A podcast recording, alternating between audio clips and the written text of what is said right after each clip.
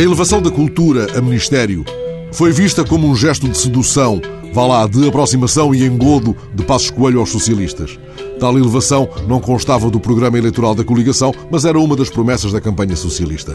Ora, se foi essa a principal justificação para a mudança, devemos considerar que tal elevação se contém no destaque agora atribuído no organograma governamental. Mas, dado o previsível curto prazo da ação governativa de Teresa Moraes, agora que o líder do PSD já prepara as hostes para o duro combate na oposição, dispensamos a leitura crítica da nova designação atribuída ao Ministério, tomemos que um governo de outra matriz possa em breve repor a designação mais sensata.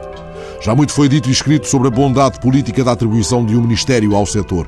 Na verdade, o que é verdadeiramente decisivo é o golpe de asa e a visão com que o detentor da pasta, seja Secretaria de Estado, seja Ministério, possa desburocratizar os salões da ajuda, apoiado num reforço orçamental que confirme o inequívoco desejo de elevação.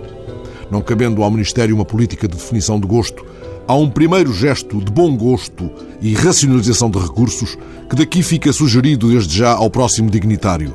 A recuperação da magnífica imagem gráfica concebida pelo designer e diretor de arte Ricardo Mialha para o Ministério da Cultura, que em si mesma se constituiu como chancela de prestígio e de credibilidade.